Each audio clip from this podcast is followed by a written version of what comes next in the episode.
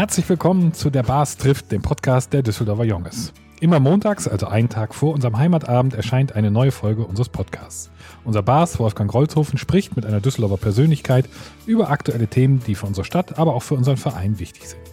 Mein Name ist Christian Herrndorf und ich moderiere dieses Treffen. Unser heutiger Gast ist der Vorstandsvorsitzende und Arbeitsdirektor der Rheinbahn Klaus Klar. Er wurde 1960 in Neuss geboren und begann 1976, also mit 16 Jahren, seine Lehre als Kraftfahrzeugschlosser bei der Rheinbahn. Er machte dort seinen Meister, leitete verschiedene Teams und Abteilungen in den Werkstätten und studierte zugleich auch noch Wirtschaftswissenschaften mit dem Schwerpunkt Unternehmensführung. Dieses Wissen konnte er dann ab 2011 praktisch einsetzen. Damals wurde er Arbeitsdirektor und damit Vorstandsmitglied der Rheinbahn. Seit 2019 ist er Vorstandsvorsitzender. Im vergangenen Jahr ist er auch noch in den Vorstand des Kommunalen Arbeitgeberverbandes Nordrhein-Westfalen. Lieber Bas, wir haben es gerade gehört, unser Gast ist seit 45 Jahren im selben Unternehmen. Was meinst du? Macht er die 50 noch voll? Ja, das fragen wir ihn am besten selbst, lieber Klaus Klar. Erst einmal herzlich willkommen und dann die Frage, machen Sie die 50 Jahre noch voll? Also ich fühle mich mehr als gesundheitlich dafür äh, gut vorbereitet, die 50 voll zu machen. Das ist ja keine Entscheidung, die ich alleine treffe. Es ist auch eine Entscheidung, die der Aussichtsrat dann auch treffen muss, nicht? Und äh, ich sag mal, warten wir es ab dann, nicht? Ja, aber äh, von, von meiner Seite auf jeden Fall ja. Wie ist die aktuelle Lage bei der Rheinbahn? Welche wirtschaftlichen Folgen hat die Pandemie für Ihr Unternehmen gehabt? Nicht nur gehabt, sondern auch hat. Immer noch, die, sind, ja. die sind schon enorm. Ich will es mal versuchen mit Schlichtheit, weil die macht es dann klar. Lassen wir mal kurz ins Jahr 2019 gehen, gedanklich, und vergleichen das mit dem Jahr 2021.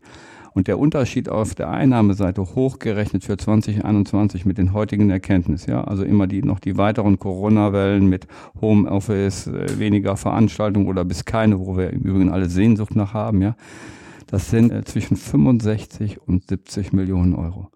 Und das ist schon eine Hausnummer äh, und, und die fehlt uns. An der Stelle ist mir aber auch nochmal wichtig, deutlich zu machen, dass die, die Landesregierung, die Bundesregierung, die Stadt Düsseldorf und auch unser Aufsichtsrat mit der Problematik, also der wirklich deutlich wegbrechenden Einnahmen, sehr überlegt und auch wirklich mit nicht mit Nervosität, sondern da sind Gelder bereitgestellt worden. Und jetzt kann man immer sagen, ist das sinnvoll, ist das nicht sinnvoll?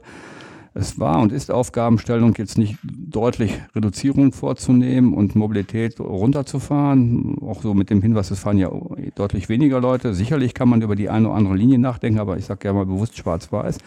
Und die haben gesagt, wir müssen dieses eben mitfinanzieren. Das heißt, wir haben sogenannte Fördertöpfe erhalten. Alleine im Jahr 2020 sind das gut 35 Millionen. Und mir ist das immer wichtig, dass wir in aller Ruhe, dass wir das kurz reflektieren als Rheinbahn und das nicht als selbstverständlich sehen. Kann man machen, das ist aber nicht mein Verständnis.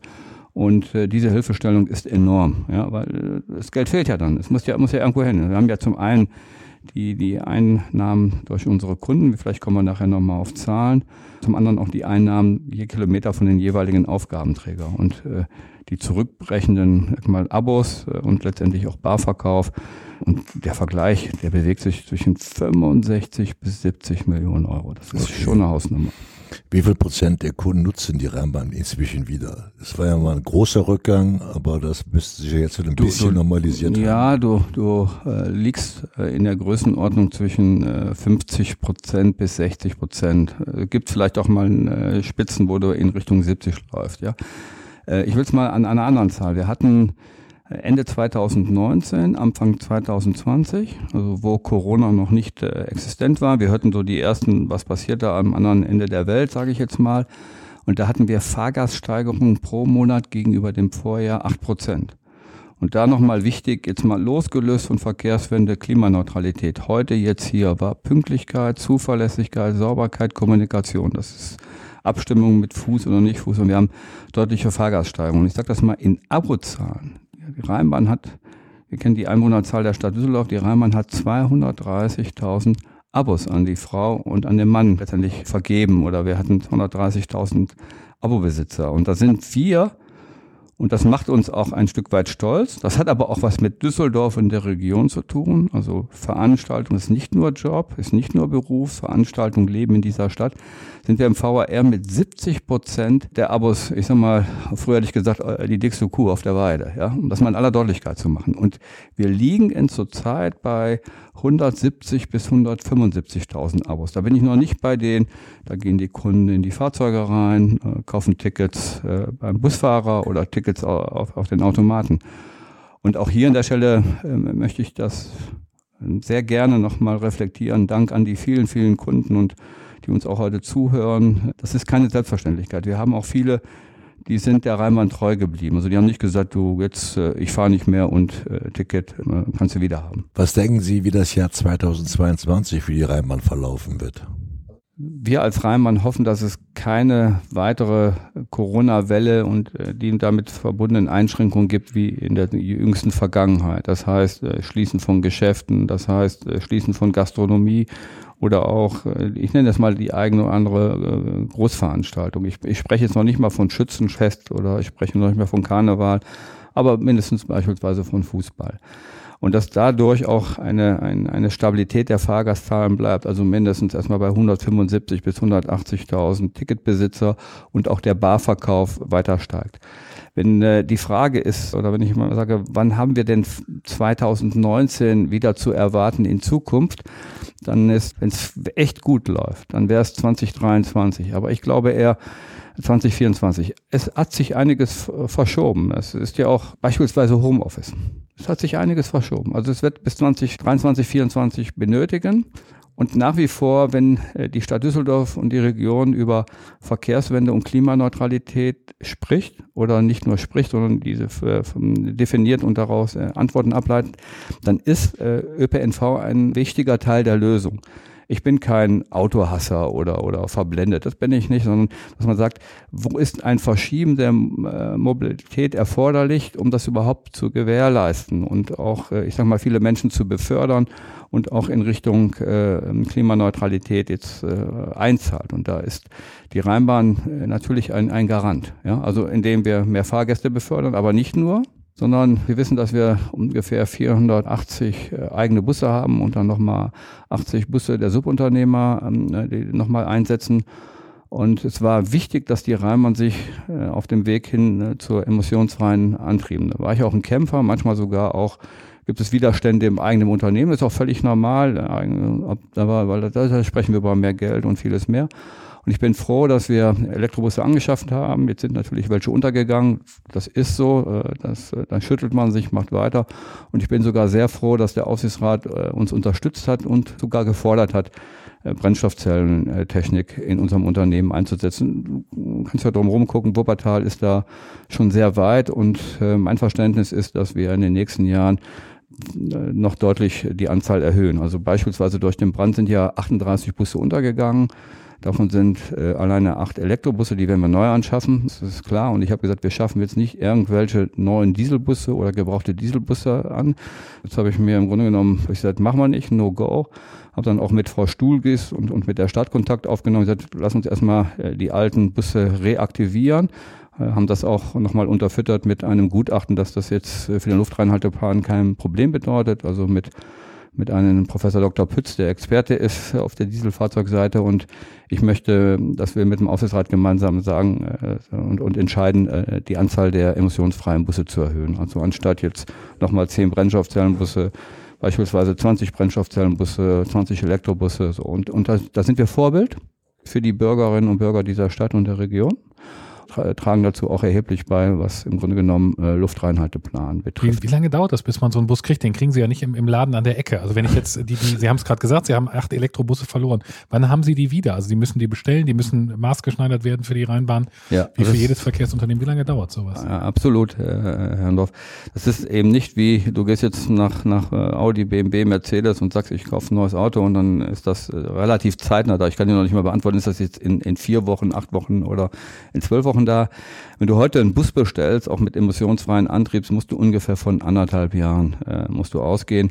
Äh, warum sind die blöd? Nein, die sind nicht blöd, um das vielleicht mal deutlich zu machen, sondern äh, es gibt zwischen 40 bis 45.000 Linienbusse in Deutschland, mehr nicht. Du kannst da wirklich von einer von der Handfertigung sprechen. Ist es auch, wenn wir äh, dahin fahren würden. Und du brauchst zwischen äh, Jahr und anderthalb Jahren, bis die Busse da sind. Das ist so. Das heißt aber, Sie haben jetzt für den Zeitpunkt, die, die, an dem diese acht zurück sind, also in anderthalb Jahren, ja. äh, gleich noch mehr bestellt, damit dann eben auch ähm, genau. die Flotte größer ist. Genau. Sie haben die ja auf einer sogenannten Innovationslinie eingesetzt, ne? also einer bestimmten Linie, wo diese Busse eben genau unter, unterwegs waren. Was, was ist im Moment auf der Linie äh, und wann kann, können dann, also in anderthalb Jahren erst da die, die nächsten Erkenntnisse gewonnen werden? Also im, im Moment setzen wir dann natürlich Dieselbusse mhm. ein. Der Vollständigkeit halber, aber bitte nur der Vollständigkeit halber von, wir hatten ja zehn Elektrobusse äh, und, und zwei sind ja nicht, nicht untergegangen, die setzen wir da ein. Die sind auch noch ein Stück weit in der, ich sag mal, in der erweiterten Probe, nicht?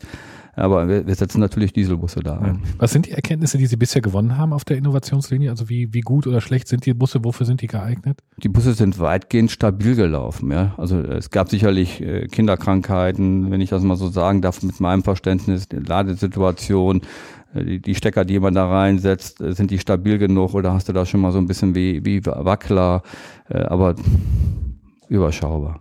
Du hast auch Kinderkrankheiten bei Dieselbussen. Wie ist das mit den Brennstoffzellenbussen? Wann kommen da die ersten? Ich hoffe, dass sie in, in, in, in zwei Jahren da sind. Okay. Kriegen hoffe, die da eine eigene Innovationslinie? Also würde das Das haben wir noch nicht Strecke? entschieden. Das haben wir noch nicht entschieden. Wir sind doch, äh, sind so, so weit äh, sind wir noch nicht. nicht? Ja, ja. Weiß man da was zu den Reichweiten? Also ist das was, was ja. man dann auch mal ein bisschen mehr auf, auf, auf, auf dem Land sozusagen einsetzen kann? Ich würde fast sagen Volltreffer und das zeigt auch, dass sie sich mit solchen Sachen auseinandersetzen, Herr Herrendorf. Das ist auch ein großer Punkt oder letztendlich ein großer Vorteil. Die Brennstoffzellenbusse haben ähnliche Reichweite wie die Dieselbusse, also um die 400 Kilometer. Und das schaffst du äh, mit den Batteriebussen alleine zurzeit nicht. Da sprichst du von 150 bis 200 Kilometer. Bisweilen haben die dann ja auch, ich sag mal, die Heizung sogar dann noch äh, mit, mit Dieselkraftstoff betrieben. Und wenn sie jetzt nach, nach Köln gehen, dann sehen Sie in Köln äh, viele, viele Elektrobusse, aber auch mit, mit sogenannten Möglichkeiten an den jeweiligen Endhaltestellen zu laden. Und ich habe gesagt, das ist nach meinem Verständnis eher zweitbeste Lösung. Das heißt, Sie müssen das regeln, an den Endhaltestellen müssen die Busse geladen werden. Und Sie haben dann in der ganzen Stadt wieder verteilt irgendwelche Ladestationen. Das, das ne, sage ich Ihnen ganz ordentlich, das passt zu Düsseldorf nicht. Das kann man als arrogant oder auch wie auch immer sehen. Ich gesagt, nein, wichtig ist, wir haben Busse, die fahren bis 400 Kilometer am Tag und das schaffen sie mit Brennstoffzellenbusse. Okay, und die können dann bei Ihnen laden? Ja, auf dem, auf dem, auf dem Betriebshof. Es gibt die, die ersten Busse, wird man sicherlich bei den Stadtwerken laden können, an der, an der, an der Tankstelle, äh, wegen, sagen wir mal, die ersten 10, 15 äh, da kann man auch zur Tankstelle fahren, aber später äh, gehört natürlich so eine, eine Tankstelle auf dem Betriebshof auch nicht so schlicht. Dann kommen ja alle Leute, die erklären, äh, wie, wie, wie kompliziert, wie anstrengend das ist, aber das ist dann auch Teil unseres Geschäfts. Ich würde gerne noch über einen anderen Aspekt von Innovation sprechen, nicht über Tickets. Ähm, es ist ja im Moment so, dass, dass man sehr harte Grenzen hat. Ne? Sie fahren drei oder vier Haltestellen mhm. Kurzstrecke, ähm, dann fahren Sie eine Haltestelle weiter mhm. und es kostet fast das Doppelte. Oder mhm. Sie fahren über die Stadtgrenze Düsseldorf-Meerbusch äh, und gehen von Preisstufe A zu B und wieder ne, haben wir fast eine Verdopplung des Preises. Sie haben mit anderen Unternehmen auch etwas getestet, das Next Ticket heißt mhm. und das eben nach, nach, äh, nach Kilometerabstand oder nach Luftlinie berechnet. Wie, wie läuft das? Wel welche Erkenntnisse gibt es da? Also wir haben das auch nochmal Dank an die, an die Kollegen aus Neuss, die das auch äh, federführend mit uns gemacht haben, haben das in ein ähm, Pilotverfahren auf den Weg gebracht. Es läuft sehr gut und ich bin davon überzeugt, äh, dass es für den Kunden auch einfacher ist. Also wenn ich mit Düsseldorfer Jungs spreche, dann sagen die zu mir, Klaus, das mit dem Ticket und mit dem Erwerb, wenn ich an einem Automaten stehe, ich blick doch da gar nicht durch, ja. Äh, und dieses, dieses Next-Ticket ist, äh, der Kunde fährt seine Strecke und kriegt nach den gefahrenen Kilometern über Luftlinie abgerechnet. Und das ist in meinen Augen Zukunft. Das birgt immer natürlich auch Risiken, wenn ich sage, dass wir heute ungefähr vor Corona 80 Prozent unserer Kunden Abokunden haben, dann hast du so eine sogenannte sichere Bank. Dann weißt du 80 Prozent Abokunden, dann weißt du, wie viel Geld reinkommt.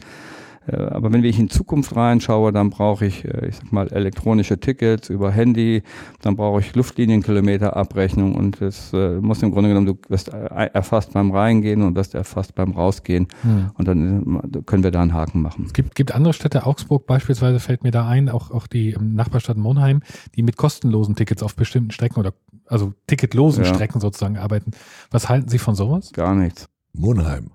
Äh, nicht, nicht Monheim, nein. Nee, es gibt auch in Augsburg, nein, gibt, nein. gibt auch in Luxemburg. Es, also es, es, äh, es, es, gibt immer, es gab mhm. die Fragen, äh, kriegen wir die Verkehrswende, wenn wir was kostenfrei machen, ja, und äh, da sage ich nein. Äh, es kann sein, dass der eine oder andere mehr mit uns wird. Das will ich gar nicht in Abrede stellen. Aber die Verkehrswende bekommen wir nicht damit hin, indem wir etwas umsonst anbieten, sondern die Verkehrswende bekommen wir hin, indem wir ein gutes Angebot machen, auch mit entsprechenden Fahrzeugen.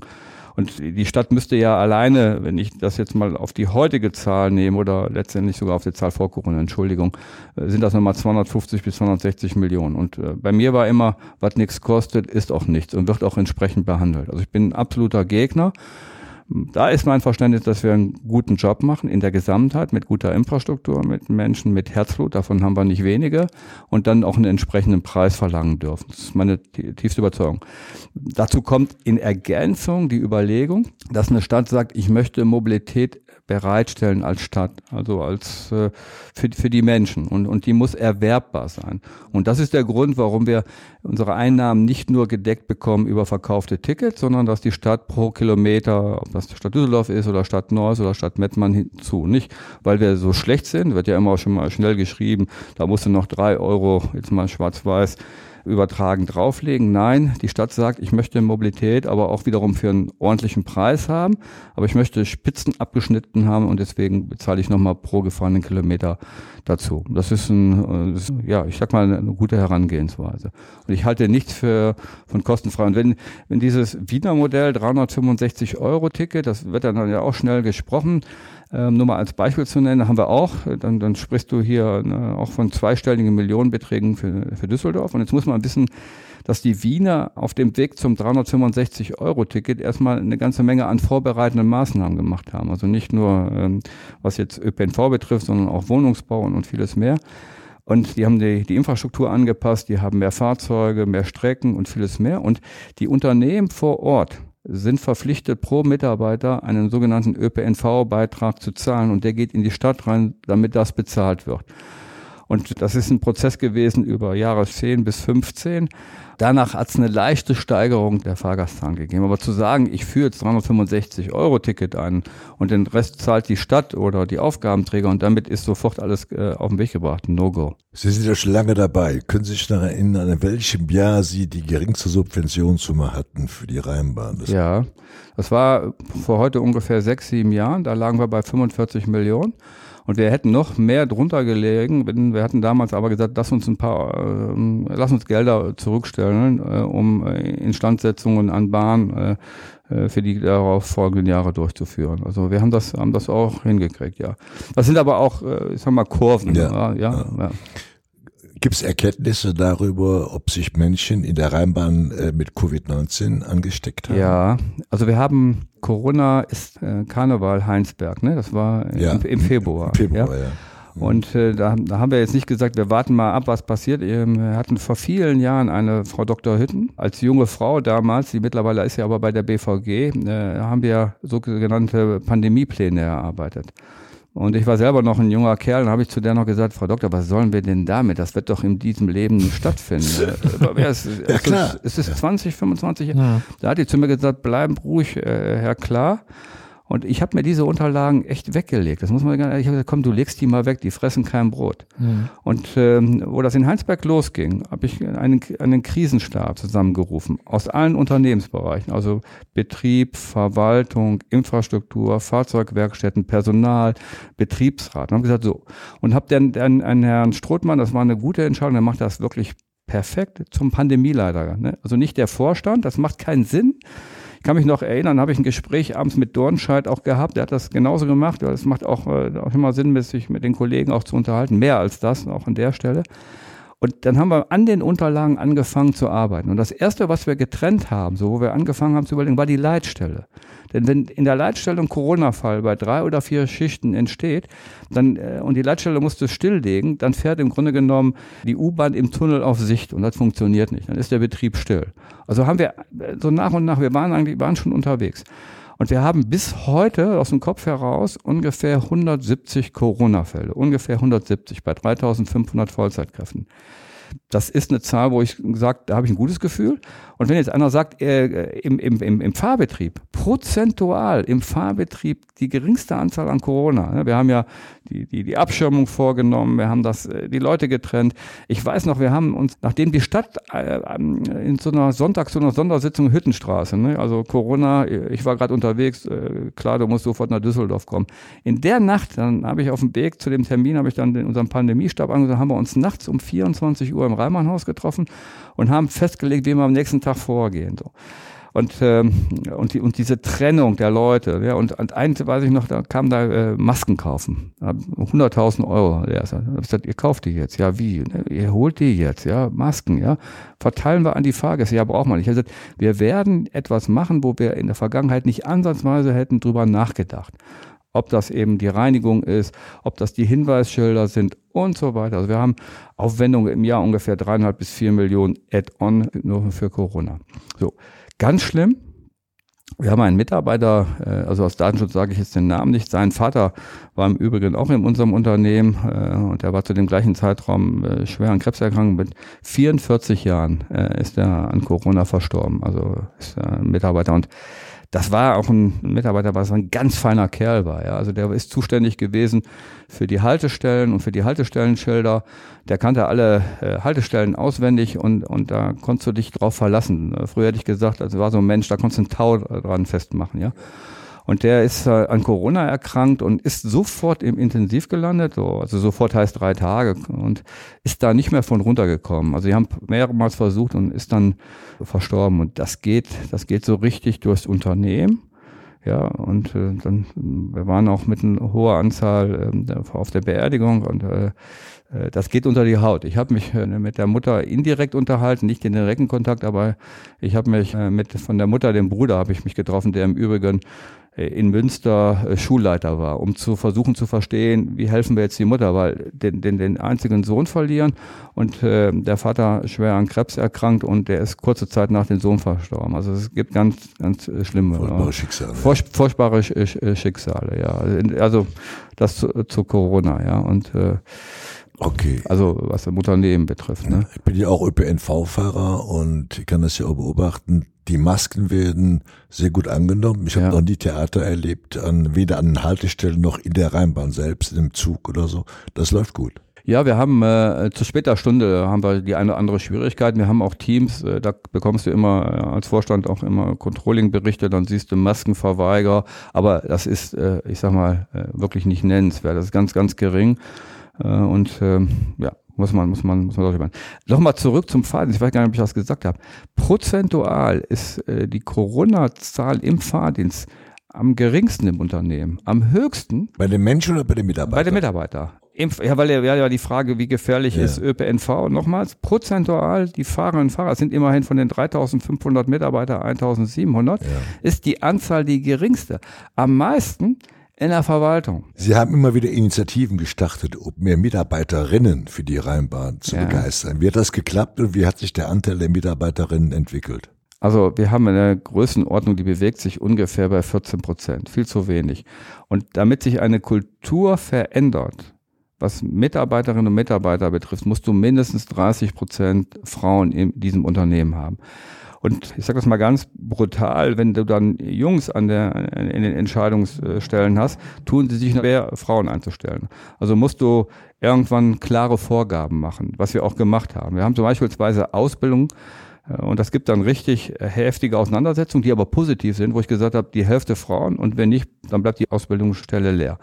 Und wir werden jetzt im äh, kommenden Jahr, das, das wird aber Anfang, Ende des Jahres schon angehen, werden wir wieder für Fahrdienst suchen, weil wir haben immer durch, ich sag mal, Alter, Rente, Verluste auch im Fahrdienst.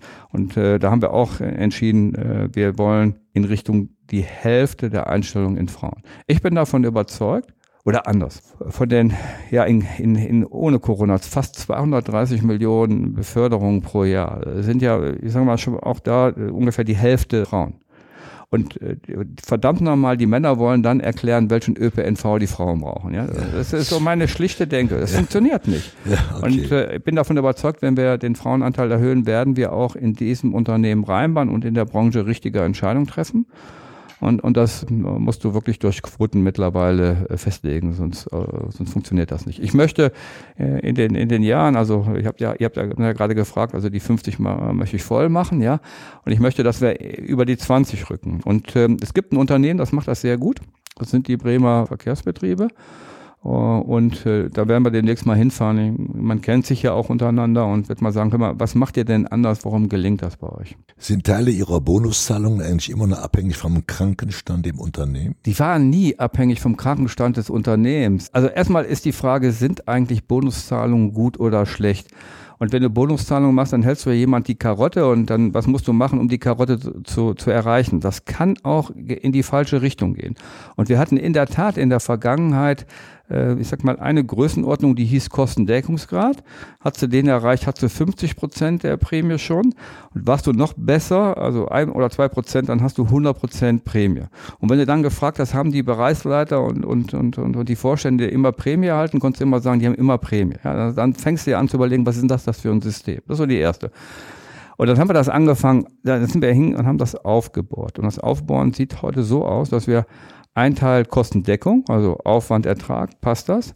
Ein Teil verkaufte Tickets, auch jetzt um Corona, weil du daran feststellen kannst, wir befördern mehr Menschen. Ich sage immer auch, wir befördern, nicht transportieren. Transportieren sind Schuhe von Zalando. Und ein Teil ist im Grunde genommen Haus der Arbeitsfähigkeit. Was heißt das?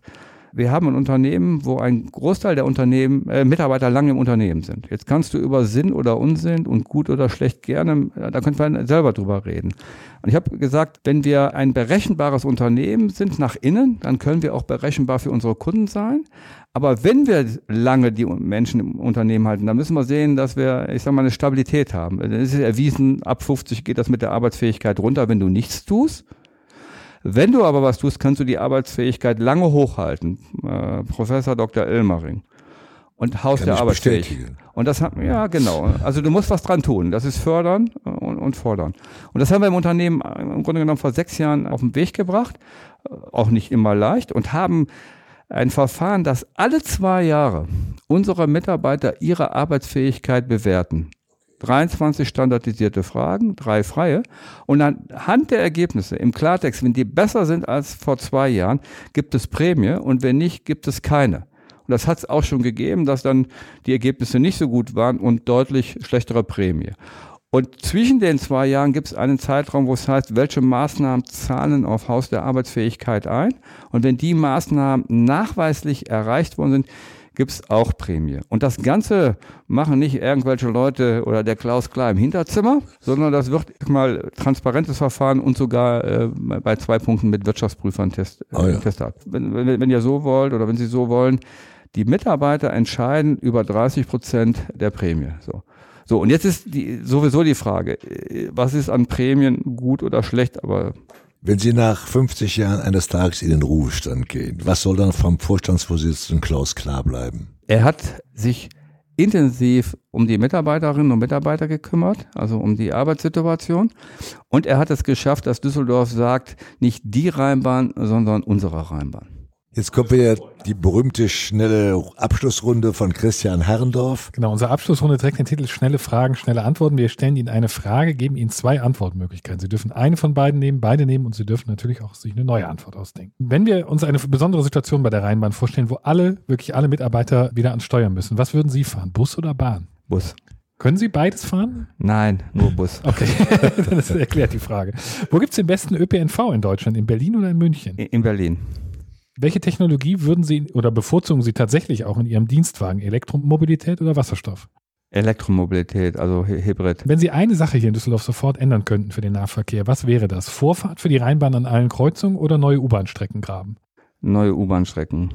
Und was ist die wichtigste Eigenschaft eines Vorstandsvorsitzenden? Reden können oder zuhören können? Zuhören. Vielen Dank. Ja, wunderbar. Da sind wir schon wieder am Ende unserer heutigen Folge angelangt. Ich danke ganz herzlich unserem Gast Klaus Klar, unserem Moderator Christian Herrendorf, unserem Mann für die Technik Thorsten Runte, vom Podcast Studio NRW sowie den Ideengeber Rudolf Schulte und Vizebass Sebastian Juli. Ferner dem Sänger wo der das Jungeslied neu vertont hat. Liebe Jungs, alle Folgen unseres Postcards und mehr Infos zu unserem Verein findet ihr auf www.düsseldorferjunges.de und auf unserer Facebook-Seite. Und jetzt wie an jedem Heimatabend Mats ab das Jungeslied.